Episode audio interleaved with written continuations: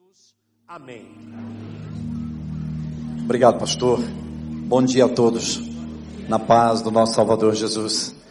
Eu quero ler um registro da palavra de Deus que se encontra no livro de Romanos, capítulo 1, verso 16. Você pode acompanhar no telão ou acessar se quiser. E que diz assim: é um, um registro do apóstolo Paulo explicando alguma coisa para os romanos é, que nos representa. Ele diz: porque não me envergonho do Evangelho. Eu não tenho vergonha do Evangelho, pois o Evangelho é o poder de Deus para a salvação de todo aquele que crê, primeiro do judeu e também do grego. O grego aqui nos representa. Pai, peço que tua palavra cumpra todos os desígnios, todos os propósitos para o qual ela será pregada nesse momento. E, ó Deus, que o Senhor me ajude com teu Espírito Santo, conforme prometido na tua palavra em nome de Jesus. Gente, eu estou acompanhado da minha esposa, a Laila, nós somos casados há mais ou menos, estava fazendo as contas ali, 12 mil dias, que dá 33 anos. Temos três filhos, todos casados, moramos em São Paulo, como disse o pastor Dorival, é, nós auxiliamos como gestor de ministérios, pastor de missões, e auxiliando o pastor presidente da primeira igreja batista em São Paulo, bem no centro de São Paulo. Meus queridos, eu conheci Laila muito novo. Eu tinha 17 anos, ela tinha uns 15 anos de idade. E foi paixão assim, primeira, segunda, décima vista. Ela é uma cabocla, uma índia, a, a mais bonita que tinha no Amazonas que eu encontrei. Ela estava descendo o rio Solimões numa canoa e eu olhei e tinha lá aquela garota bonita e eu peguei para mim. Laila nasceu num seringal, bem na selva amazônica, bem na fronteira lá, na tríplice fronteira com Peru, Colômbia, é, Equador, ali, Quitos, aquela região lá, né? Tabatinga, Letícia. Eu vim de um contexto completamente diferente, sou um camarada bem urbano, nasci em Belo Horizonte, vim de um lar de classe média alta em Belo Horizonte, sou filho de árabes, eu tive uma educação completamente diferente, nós somos de contextos culturais diferentes, mas foi paixão assim fulminante, um amor que nos prendeu. E aí descobrimos que tínhamos algumas coisas em comum, um, um sonho de um projeto de família. A gente queria começar um projeto de família. Casamos.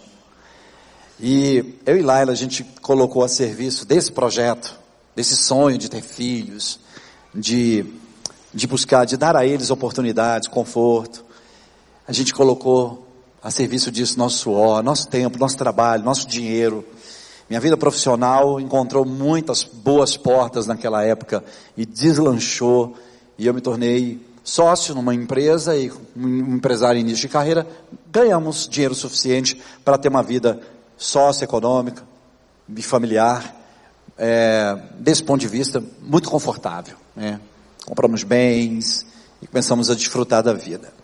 Vivendo esse momento em que minhas presilhas sociais estavam bem consolidadas, eu, na minha cabeça, eu imaginava assim que nada, absolutamente nada, poderia me tirar desse trilho ou dessa trilha, né? Porque meus papéis funcionavam muito bem.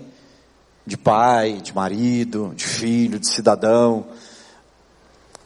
E aí no auge desse ambiente de vínculos afetivos tão fortes, de sonhos, de alegria, de celebração na minha casa, de olhar para tudo aquilo me sentir uma pessoa extremamente privilegiada, por Deus, mas eu fiz uma escolha e um cálculo muito errado. A gente calcula as coisas muito erradas, porque a gente não leva em consideração algumas situações. Nos nossos cálculos eles são meio cartesianos. E há muitas coisas que fogem a esse mundo, essa coisa muito natural, e a gente às vezes não considera isso. A gente acha que tudo depende das nossas decisões e das nossas escolhas. E às vezes não é assim. Eu sempre digo, você não decide pelo outro. Você pode fazer os melhores planos da sua vida, mas se um, um agente, se um agente familiar tomar uma decisão errada, às vezes põe a perder seus planos. Às vezes a decisão errada de um filho faz a mãe carregar a dor por toda a vida. Às vezes a decisão errada de um marido faz uma esposa carregar uma vergonha para o resto da vida. Ela entra e sai dos lugares carregando a memória dessas escolhas erradas, mesmo sem ter culpa disso. E eu, nas minhas reuniões de negócios, nas minhas viagens, querendo um atalho de prazer, ele muito, eu comecei a cheirar cocaína. Achava que era uma droga social, achava que eu podia controlar, Eu fiz os meus cálculos. Eu achava que eu merecia aqueles pequenos atalhos, porque eu trabalhava muito, porque eu me esforçava muito, porque eu estava dando conta, inicialmente, daqueles contratos lá do altar com a minha mulher, com a minha esposa. Eu estava fazendo a minha parte enquanto ela fazia dela. E nossa vida estava muito boa. Mas o meu cálculo foi errado. Porque em algum tempo, pouco tempo depois, o que era para ser uma experiência ali bem na flor da água, se tornou um mergulho profundo. Eu descobri, os, os psiquiatras chamam isso de psicotropismo. É a mente que tem atração por atalhos de prazer, por químicos. E a minha mente tinha essa atração. E eu fiz um mergulho muito profundo e comecei a aumentar as doses, a, a encurtar os espaços de uso, aumentar as quantidades, e aquilo começou a tomar conta de mim, e eu fui me encharcando aos poucos daquela necessidade de usar, e eu não conseguia mais viver sem aquilo. Então, nas minhas viagens frequentes e constantes, eu alternava com as reuniões de negócios e com o uso de cocaína. Me trancava em hotéis por três, quatro dias, gastava absurdo de dinheiro, e aquilo começou a comprometer totalmente a minha liberdade, e sobretudo, é, a minha autonomia a autonomia. Eu costumo dizer que o que a gente, o que um, um dependente de drogas perde é a autonomia. E ele só é recuperado quando ele recupera a autonomia. Recuperar peso, recuperar afeição, recuperar dinheiro, recuperar bens, recuperar trabalho. Isso não quer dizer nada. Se recupera a autonomia. A autonomia dos papéis. Poder funcionar como pai, novamente, como filho, como pessoa, ter liberdade, autonomia para lidar com dinheiro, com certas coisas. Eu estava perdendo isso. E eu fiquei tão desesperado que eu chegava em casa, e eu mantendo aquela vida paralela, mantendo tudo no anonimato, para não causar um, uma vergonha geral nas famílias nossas, nos amigos que nos assistiam. E eu chegava em casa, às vezes, das viagens, abria a porta do quarto dos meus filhos, a porta do meu quarto, e via minha esposa, meus meninos, dormindo o sono do descanso, aquele sono do sossego, da tranquilidade. E eu imaginava aquilo, pesava na minha consciência, porque eu imaginava que eles estavam tranquilos, que pensavam, o papai está fazendo a parte dele, né? Talvez a minha esposa, não, o Arlen está fazendo a parte dele, enquanto eu faço a minha parte. Mas eu não estava fazendo bem mais a minha parte. E eu percebi que aquilo estava tomando conta da minha vida. Eu fiquei tão desesperado com isso, que eu chamei a minha esposa, numa madrugada, e eu disse para ela, e contei tudo o que estava acontecendo no nosso apartamento, a gente começou a conversar, e eu fui dizendo para ela, eu tenho uma questão muito séria para resolver, você não sabe, e isso está colocando em risco o sossego da nossa casa, nossos planos, nosso futuro, tudo. E aí comecei a contar, eu disse, eu sou um dependente de cocaína crônico agora, é uma coisa muito grave na minha vida. Laila num mix de frustração, de decepção, de angústia, de tristeza ali, ela se levantou é, desses, dessas emoções e disse: a gente vai. Lá ela sempre foi muito guerreira. E a gente vai virar essa página, a gente vai resolver esse problema. Mas a gente não sabia, de verdade, que nós íamos trilhar a jornada mais cruel que uma família pode percorrer. Coisa que eu não desejo para absolutamente ninguém.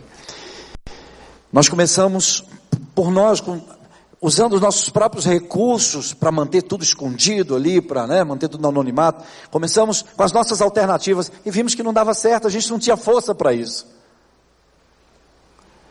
E aí nós pensamos o seguinte: agora não importa mais o anonimato, agora não importa mais manter isso sob o tapete.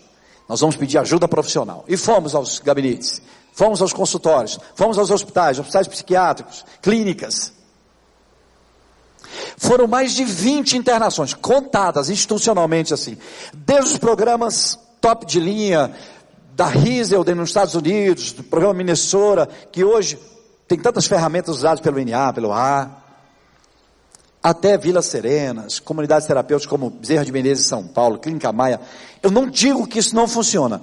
Não funcionou comigo. Eu vou explicar a vocês por quê. A minha dependência, o meu envolvimento, o meu mergulho foi muito profundo e já tinha ultrapassado o ambiente da mente, do cérebro, do pensamento, do organismo e do sangue. Estava na alma. Eu estava algemado. E foi nessa busca de ajuda profissional que eu descobri que eu, não, eu estava lidando com algo muito maior, muito mais poderoso do que família, do que uma pessoa, muito mais. Os terapeutas me ajudavam demais. Minha mente era muito organizada, eu conseguia, eu ganhava tempo com aquilo. Os médicos me ajudavam demais, porque eu tinha meu organismo desintoxicado, meu sangue desintoxicado, eu, eu era restabilizado, eu, é, é, toda aquela desestabilização clínica que a gente tem com o uso, aquilo era colocado num lugar, mas a minha alma estava muito presa. Havia algo muito mais forte do que aquilo. Eu estava sob domínio de uma força tenebrosa, poderosa. Aquilo era como um cerco, um sítio. 60 dias, 50, 60, 30 dias, eu não, não aguentava, eu retornava ao uso. E eu, e nós continuamos. Internações, hospitais, três meses, dois meses, quatro meses, cinco meses, tratamentos caríssimos. E aí começamos a vender bens, patrimônios, casas, barcos que nós tínhamos para pagar tratamento. E aí a coisa vazou, se tornou pública, eu perdi a sociedade, desmanchei a sociedade com sócios, a empresa começou a, a se extinguir, os amigos começaram a se afastar, danos terríveis, vergonha, humilhação, as famílias decepcionadas. E eu fui mergulhando nessa busca de soluções, às vezes eu passava três meses, quatro meses, cinco meses completamente impregnado com medicações pesadíssimas. Eu perdi a sanidade momentaneamente, babando pelos corredores de clínicas. A coisa foi tão grave, tão séria, que um psiquiatra chamou a minha família um dia e disse assim: tira ele daqui porque ele vai morrer. Ele já usou, ele já experimentou toda a farmacologia psiquiátrica. Não tem mais nada para dar para ele. Nada mais está funcionando para ele. E eu não entendia, porque alguém que amava tanto a família, amava tanto a esposa, queria tanto aquele projeto, não tinha força para romper com aquilo. Aquilo era muito sério, muito grave. E aí, a coisa, houve eventos assim, muito tristes. Laila, numa certa, numa certa ocasião, muito desesperada, ela disse: Eu sei como a gente vai resolver isso, eu vou me internar junto com você. E ela deixou os filhos, nós deixamos os meninos com sogros, e ela ficou três ou quatro meses internada comigo, lá em Brasília, numa clínica. Os dois internados. Coisa terrível, angustiante. Aquele sonho estava se desfazendo completamente. Aí entrou numa fase muito, muito angustiante para mim, porque eu voltava às vezes das tentativas, viagens, às vezes tentando negócios, tentando um, tratamento, às vezes voltava do uso, e eu chegava em casa quando eu abri a porta, eu encontrava Laila aos prantos, aos gritos, dia e noite, essa mulher angustiada, gritava, jogada lá no quarto, jogada na sala, seus sonhos despedaçados, seu coração quebrado, suas expectativas frustradas, sem esperança, pedindo socorro para Deus que a socorresse. E aí, as famílias que estavam próximas para nos ajudar, elas foram se afastando, os amigos também, diante de toda aquela vergonha, foram embora, foram se afastando, porque é uma sensação de impotência você estar perto de pessoas sofrendo com problemas, você não poder fazer nada. Porque você não decide, é algo que depende da decisão do outro. E essa sensação de, de, impotência traz um desconforto muito grande. A tendência é a gente se afastar, às vezes, se isolar. Não por maldade, não por abandono, mas por impotência mesmo. E aí eu comecei a ver a solidão da minha esposa, dos meus filhos, naquela casa bonita, trancados ali, num ambiente sombrio, escuro, tenebroso com suas almas aprisionadas também ao meu problema, sofrendo, angustiados. E aquilo cortava minha alma, meu coração, dizia: não é justo isso. Não é justo arrastar minha família para esse caos, para esse abismo que eu não sei onde vai dar. Aí eu fiz uma viagem para tentar resolver, também não consegui, foi muito frustrante na volta com, com a vida já desmoronando, com aquele tsunami acabando com tudo e a gente tentando segurar o que era possível. Eu desci no aeroporto de Guarulhos, era quase seis da manhã, eu lembro que o dia estava amanhecendo, e eu peguei a minha bolsa lá na esteira, fui até o saguão, sentei e comecei a fazer um, um debate racional, uma reflexão. E aí fiz um, eu fiz uma, uma Comecei a visitar, sabe, minhas memórias, desde o início. Tentar entender o que estava acontecendo, o que eu tinha feito, em que situação eu estava. E foi quando eu cheguei à conclusão de que eu não funcionava mais como pai, não exercia mais os meus papéis como marido, eu não cumpria mais os meus papéis. Eu tinha bagunçado tudo na minha vida, tudo na vida dos outros, na vida dos meus pais. A coisa foi tão grave, tão séria, que um câncer que estava praticamente curado com meu pai se agravou por toda a angústia que ele teve e ele morreu. Então foram coisas muito graves. E, e aí sentado ali, os olhinhos arregalados dos meus filhos, apavorados, sem, sem bússola, sem GPS, sem rumo, vinha na minha memória, e eu comecei ali chorando naquela cadeira, pensei, eu não posso mais arrastar minha família comigo para isso. Foi quando eu tomei uma decisão que para mim foi o maior dano das drogas. Você, você lê nossas literaturas, nossos livros, você vai se deparar com momentos assim trágicos, trágicos mesmo, trágicos. Mas nenhum desses momentos se comparou àquele dia do aeroporto em que eu disse para mim, eu preciso livrar minha família de mim. Desculpa aqui a redundância. Eu preciso livrar minha família. Eu sou o catalisador de toda essa tragédia, essa desgraça na vida da minha família. E eu pensei, eu preciso, nem que eu entregue, os entregue à própria sorte. Qualquer coisa é melhor do que ficar comigo. Então, esse foi um cálculo, esse foi uma conta difícil de fazer para mim. Muito apaixonado pelos filhos, apaixonado pela esposa. Eu, não, eu, não, eu nem pensava mais na questão dos projetos de futuro. Eu só queria ficar com eles, só queria resolver aquilo. Eu só queria dizer para eles que em algum momento eu ia ter força para resolver aquilo. Mas estava muito distante isso. Eu não tinha a menor perspectiva. E aí eu tomei uma decisão drástica, ali quase que impensável. Eu me levantei, tirei os documentos do bolso, joguei no lixo, eu disse, eu vou sumir e nunca mais eu vou aparecer na vida deles. Eles vão ter que seguir a vida deles e ter a chance a oportunidade de encontrar um caminho alternativo para ser felizes. Minha mulher precisa de um marido, meus filhos precisam de um pai. Então isso foi dilacerante para mim. Aos prantos ali, as pessoas olhando para mim, eu não estava preocupado com nada. Eu senti que o fim, aquele era o fim. E eu pensei, eu vou para as ruas de São Paulo, vou me tornar um andarilho. Eu não vou durar semanas. Porque alguém como eu que não tinha sido preparado para aquilo, imaginava que eu não ia durar naquelas madrugadas tenebrosas de uma cidade como São Paulo. Costumo dizer que todo lugar tem o que São Paulo tem. Todo lugar tem a maldade, a violência que São Paulo tem. Mas São Paulo tem tudo demais. Tudo de São Paulo é muito, né? A pobreza é muito, a riqueza é muito, o trânsito é muito, o carro é muito. Tudo em São Paulo é demais. É exagerado. E a maldade é muito também.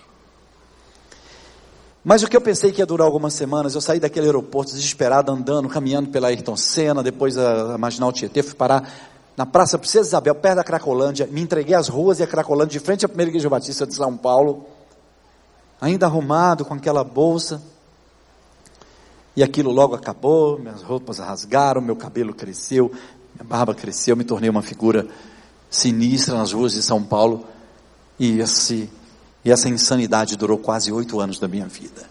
Mendigando de lixo em lixo, descendo os degraus mais baixos da indignidade humana.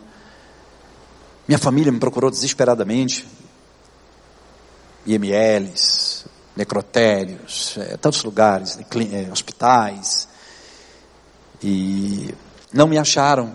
Passou meses, um ano, dois anos.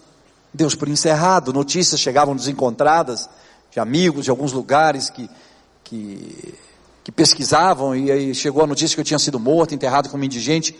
A coisa teve que encerrar, eles tiveram que seguir a vida dele, deles. E meus filhos cresceram longe dos meus olhos. Minha esposa pediu um divórcio no lateral para se resolver civilmente, poder assinar documento, tocar a vida dela. O juiz concedeu unilateralmente o um divórcio. Quem é advogado aqui conhece esse processo. No dia do divórcio, na antessala lá do cartório, lá ele escreveu uma carta de desabafo. Essa carta é uma despedida do nosso amor. Despedido daquela história de paixão que ela tinha um desejo que fosse diferente. Que ela sonhava com um final diferente. Mas que a realidade era outra. O título desse monólogo que vocês vão ouvir agora e dessa carta dela é O Lugar Onde Moro. Eu vou pedir para que o pessoal da comunicação solte e a gente volta. Obrigado.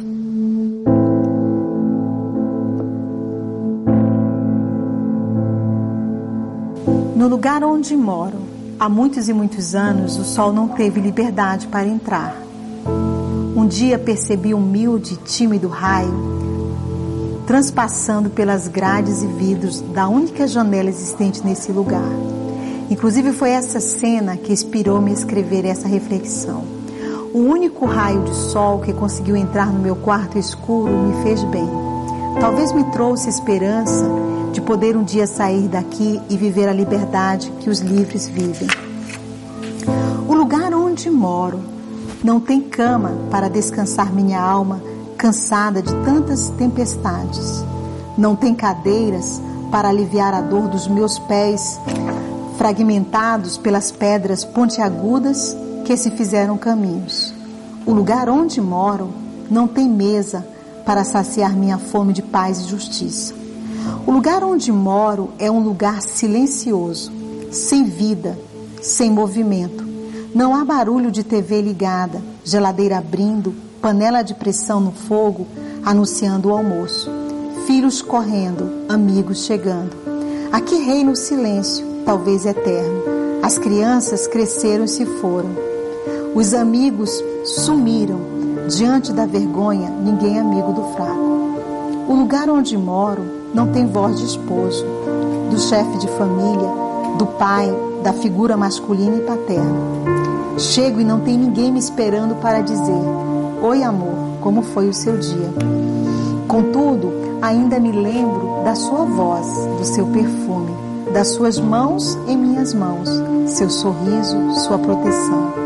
Eu lembro que a mais cara decoração de nossa casa era a sua presença, e o prato preferido de todos era feito por suas mãos. Lembro-me quando ele disse no altar: Até que a morte nos separe, mas ele se foi. Achei que minha beleza poderia prendê-lo, meu choro e minhas súplicas poderiam constrangê-lo para que ele mudasse de atitude, mas nada pôde detê-lo. Ele foi seduzido e preso por esse amor fatal. O que mais dói e me humilha é saber que o nome desse amor não é Priscila, Bruna ou Cláudia. Seu nome é ameaçador e dominador. Ele se foi com seu novo amor, chamado crack, e nunca mais voltou. O lugar onde moro, onde tinha vida, tornou-se o lugar de minha morte. Nos grupos de apoio, aprendemos que há vida sem eles, mas na prática, morremos com eles. Sinto-me presa em um madeiro, meus braços presos, meus pés amarrados. A coroa da conquista de ter uma família feliz tornou-se em espinhos. A sensação que tenho é de que a morte está chegando, mas ela é lenta. É a morte de cruz, é a morte do extermínio, é a morte dos sonhos. E como o ladrão na cruz olha para Jesus e pede para ser lembrado no céu, eu fecho os olhos e imagino um lugar junto ao sol. Imagino que poderia ser bem diferente. E como John Lennon imaginou, também fecho meus olhos imaginando que ele poderia voltar curado e vivermos juntos os sonhos do altar, celebrando a vida, o amor e a família. Imagino que o lugar onde morro poderia ser o lugar da construção de um sonho que foi frustrado. Então minha família foi viver, seguiu a vida e eu fui viver a minha miséria nas ruas de São Paulo, que não acabava. Uh, eu, eu costumo dizer assim que você, vive várias fases, né? Um morador de rua. É, a fase da adaptação, que é uma fase que você perde as referências, né? Alguém acostumado com teto, com, com paredes, com janelas, com mesa, e você vai perdendo essas referências. Depois a fase do medo de ficar doente, morrer numa calçada, como vi muitos morrendo, o medo da insanidade, da loucura, como vi muitos já depois de algum tempo de rua, conversando sozinho, não falando coisa com coisa, perdendo a sanidade. E aí você tem um fim muito mais doloroso nas ruas, muito mais sofrido nas ruas, quando você perde a sanidade. E eu ficava apavorado, porque eu, eu achava que se não acabasse logo aquela jornada minha insana, eu ia terminar daquela forma. E depois aquela fase do terror, do pavor, de você ver mortes bárbaras, gente sendo incendiada debaixo de viadutos, pelos skinheads em São Paulo, sendo mortas a pedradas, enfim, aquele pavor todo, e você imaginar que numa madrugada daquela você está na agenda. Quer dizer, você pode ser o próximo e ser reconhecido através de um DNA. Mas há duas coisas muito interessantes nas ruas e que eu quero só falar rapidamente a respeito delas. Você tem detalhes aí nas nossas literaturas para se interar de uma forma bem pedagógica, bem didática, bem romanceada. É, uma é logo no início, aquele impacto de conviver socialmente, assim, nas madrugadas, com todo, todo tipo de desvio de comportamento humano com latrocidas, homicidas, estupradores, ladrões, assaltantes, traficantes. Eu não tinha sido preparado para aquilo. Eu queria me manter distante do crime, da polícia, da justiça. E aí eu identifiquei um grupo de carroceiros, desses recicladores, e São Paulo tem reciclagem em abundância. E eu então, com muito, muita dificuldade, consegui uma carroça e me juntei a esse grupo. Me entreguei a Cracolândia, o crack ali no centro de São Paulo, até que aquilo tudo terminasse. E eu correspondi àquela abstinência reciclando. E foi isso que me manteve longe é, do crime, enfim, minha vida já era uma tragédia. E a segunda coisa é, foram os primeiros anos dilacerantes, porque as suas memórias, elas são muito frescas, os seus arquivos ainda estão todos abertos as suas lembranças dos seus, dos seus amados, né, da figura de família, do conceito, aquilo ainda está muito impregnado, encharcado na mente, e a mente tem uma conexão muito forte com, o, com os vínculos, com a afetividade. Então nesses dias assim, dia da criança, dia dos pais, dia das mães, que as famílias, né, tinham um desenho mais completo nos restaurantes, nas ruas, e quando eu vi aquilo, os fantasmas brotavam no meu canto lá de miséria, de opróbrio, de ignomínia, brotavam esses fantasmas da lembrança de que eu tinha entregue os meus, os meus amados à própria sorte, né, e que eles poderiam estar numa situação muito difícil. Então isso era dilacerante. Muita gente nas ruas se mata por conta disso. Eu conheci gente que se jogou de uma das pontes da marginal por conta disso. E ele tinha dito que ia fazer isso. Então, com muita dificuldade, é, a gente concreta isso, pelo menos esse vínculo afetivo com a lembrança dos fatos, com a lembrança da figura das pessoas, né? E eu então estava caminhando para o meu final, de mais de sete anos nas ruas, muito doente, pesando 59 quilos, era um cadáver, cabelo enorme, a barba enorme, completamente descaracterizado fisionomicamente do que eu era. Sujo, seis, sete meses sem tomar banho, já muito doente, o crack tinha tomado conta do meu pulmão, eu tinha dificuldades para respirar, vomitando sangue, problema de estômago, fui atropelado, dois meses no hospital me recuperando, com braço quebrado, perna, eu estava, eu estava, eu estava precisando de um ponto final no fim, desculpa aqui a redundância, né? Estava precisando de alguém para colocar um ponto final naquela situação, porque não tinha mais como, não tinha um próximo passo. Não tinha o próximo capítulo, aquele era o capítulo final, e ele estava muito longo. E foi nesse contexto que numa madrugada, jogado numa passarela de viaduto, vomitando sangue, com os farelos de crack na mão, no centro expandido de São Paulo, num lugar muito fétido, mal iluminado, que eu tive um encontro com uma chama de uma faísca de esperança, e veio pela boca de uma mulher, naquela madrugada, atravessando a passarela para ir para o seu para sua casa, acho que ela morava numa comunidade que esse viaduto sobrepõe uma comunidade em São Paulo, e acho que ela morava ali, estava estava cortando o caminho. Ela ficou muito sensibilizada, ela ficou muito compadecida da minha situação ali. Ela parou e ficou me despertando, me chamando, moço, moço, moço. E aí eu olhei para ela, aí eu achei que aquela mulher foi buscar assim, lá nos arquivos dela, na mente dela, o que, que era possível para me trazer um pouquinho de ânimo, mas aí ela abriu a boca e disse, parece que tomada por uma força diferente, ela disse, olha eu só vou embora depois que eu te dizer tudo que eu tenho que dizer para o senhor moço.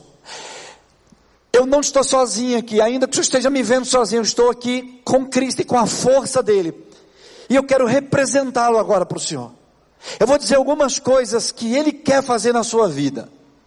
Mas eu quero acrescentar ainda, ele não só quer, ele pode fazer isso. Quando ela disse isso e começou a ler aquela, parece que ela tinha uma lista de bondades. Parece que alguém escreveu uma lista de bondades assim, sabe? Parece que era o meu testamento, parece que, é, que era o meu final. E ela dizia: Ele quer e pode te tirar das ruas, te trazer dignidade, transformar a tua vida, te dar força, para o Senhor vencer esse mal. Ele quer te livrar das drogas e do crack definitivamente. Se o Senhor acha que está lidando com uma força grande, muito maior que o Senhor, há uma que é muito maior do que essa força, ela diz, é o Cristo que está aqui hoje comigo. Se Ele entrar na tua vida, o Senhor terá força não só para isso, mas para enfrentar todos os obstáculos da sua vida. Se o Senhor está respirando ainda e olhando para mim, é porque tem jeito, tem jeito, o Senhor foi poupado de alguma forma.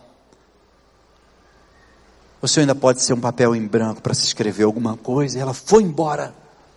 E eu ali, misturado com a minha debilidade, com a minha fragilidade, com a minha decepção, com o meu pranto, com o meu choro, com a minha miséria, aquelas palavras ficavam batendo nas paredes da minha mente, e uma delas desceu a minha reflexão. Pelo menos duas. A primeira é de que, pela primeira vez, uma intenção tinha poder para realizar, segundo a fala dela. Porque as pessoas a vida inteira ficavam falando para mim, puxa, como eu gostaria de te ajudar, puxa, como eu gostaria que isso não fosse assim, puxa, como eu gostaria, como eu gostaria. A gente fala isso para consolar as pessoas, mas elas não podiam fazer nada. Mas pela primeira vez eu ouvi alguém que dizia, ele quer e ele pode, ele tem poder para isso. E eu pensei, será que isso é comigo? Eu disse, Deus, isso é comigo, isso é para mim, vale ainda? Eu tenho uma coisa para pedir. Naquela madrugada eu disse: Deus, me livra do crack, me deixa morrer com um pouco mais de sossego, com um pouco mais de conforto, com um pouco mais de dignidade. Deixa eu vencer minha última batalha em todas essas guerras. Em toda essa guerra eu perdi todas as batalhas nessa guerra. Todos me conhecem como derrotado, da minha família, dos amigos, todos. E ali, no meu quase fim, eu joguei aquela conversa, não sabia que tinha um ouvido tão próximo para me ouvir. E eu desci daquele viaduto, dois dias depois, desci muito mal, jogado numa grama de uma rotatória em São Paulo, no centro expandido, não aguentava mais reciclar, não aguentava mais puxar aquela carroça, eu estava muito debilitado, muito mal. Eu passava o dia apagado naquela grama e me levantava só para ir até o farol, o semáforo, para pedir uma esmola, uma comida, uma moeda, alguma coisa assim, para comer e aguentar até o próximo dia, até chegar ao meu fim. É assim que eu estava, dessa forma. E aí no segundo dia dessa minha ida ao semáforo para pedir, eu geralmente entre sete e oito da noite, quando o fluxo estava grande no semáforo, é que eu ficava ali próximo para alguém me ver e oferecer alguma comida, alguma coisa. Eu nem chegava próximo dos carros. Eu fedia seis meses sem tomar banho, sete meses sem ver água. Eu fedia de longe, eu não tinha coragem de chegar no vidro de um carro. E aí, do outro lado, no outro semáforo, um casal dentro do carro. São Paulo tem 13 milhões de habitantes, a grande São Paulo tem 22 milhões. É um país isso. Isso é maior que muitos países. E eu misturado aquele palheiro humano, aquela dracma, aquela moeda perdida, começava a ser procurada, porque aquele casal dentro do carro foi despertada a atenção deles para ficar observando aquela cena do outro lado. E aquele casal me conheceu. Me conhecia antes do meu problema e sabia da tragédia, do meu sumiço e da família e tudo mais. Sabia do desespero dos filhos, da esposa e tal. E aí o marido ficou olhando, olhando. Eu estava muito descaracterizado fisionomicamente, não era mais aquela mesma pessoa. Mas ele disse para a mulher: será que não é o fulano? Pelo sim, pelo não. Eu tenho a responsabilidade de comunicar, pelo menos a filha dele que mora aqui em São Paulo. E aí ele passou uma mensagem para minha filha. Eu vi alguém parecido com seu pai, acho que vale a pena vocês recomeçarem a busca. E a minha filha despertada com aquela mensagem, naquele frenesi de entender o que tinha acontecido, se eu estava morto, se eu estava vivo, ela buscou isso a vida inteira, coitada.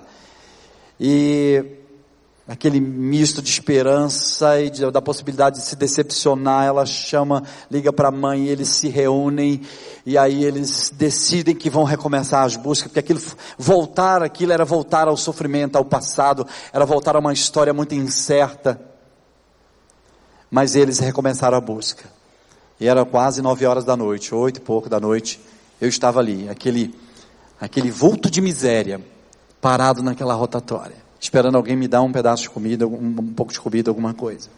Era um lugar, poucos, quase ninguém parava, um lugar muito perigoso, mal iluminado. De repente, um carro freia bruscamente. É por isso que eu costumo dizer, aquela moeda perdida começava a ser procurada. O que eu não sabia era que Deus, tão poderoso, tão grande, tão extenso, tão largo, tão profundo, toda a agenda de Deus, tivesse a humildade de ouvir o grito de um aflito, de um moribundo num viaduto, ouvir um pedido de um aflito, colocar os seus ouvidos à disposição e despertar pessoas tão próximas. Às vezes a gente está vivendo problemas, a gente quer desistir porque acha que está abandonado, não tem mais ninguém, não pode contar mais com ninguém. Mas isso não é verdade. Quando a gente grita para o ouvido certo de Deus, Ele tem gente muito próxima da gente para ajudar. E aí, oito, nove horas da noite, aquele carro freia bruscamente na minha frente. Eu fiquei todo assustado, sem saber o que estava acontecendo. Pensei até que fosse alguma maldade. E também fiquei um pouco esperançoso que alguém tivesse um pouco de comida. A porta abre, desce aquela moça com aqueles cabelos longos, os olhos arregalados, aquela voz rouca que era minha filha. E ela começa a gritar ali na rotatória e dizer: Pai, pai. E ela gritava: Pai. E eu olhava, eu não entendia absolutamente nada do que estava acontecendo. Eu fiquei completamente petrificado. Eu vi aquele Sabe, aquele ser cheio de amor, aquela corda forte de amor correndo ao meu, ao meu encontro, e ela me deu um abraço tão gostoso, um beijo, ela me beijava, ela dizia, pai, pai, vamos para casa, ela repetia, vamos para casa, pai, vamos para casa, eu sempre digo isso, que aquelas duas palavrinhas, pai e casa, me resgataram, humanamente falando, porque eu não tinha mais referência do papel de pai, eu não existia mais isso, não tinha referência de casa, era um lugar que eu não frequentava mais, mas ela dizia, como se ela dissesse para mim, eu sou a tua filha, a gente tem uma casa, vamos para casa, aquilo para mim, aquele abraço que me envolveu, que foi me arrastando, arrastando toda a minha miséria, sabe, é como se a minha alma gritasse e dissesse, acabou, acabou, encerrou, se encerrou para o bem ou para o mal, mas encerrou, acabou.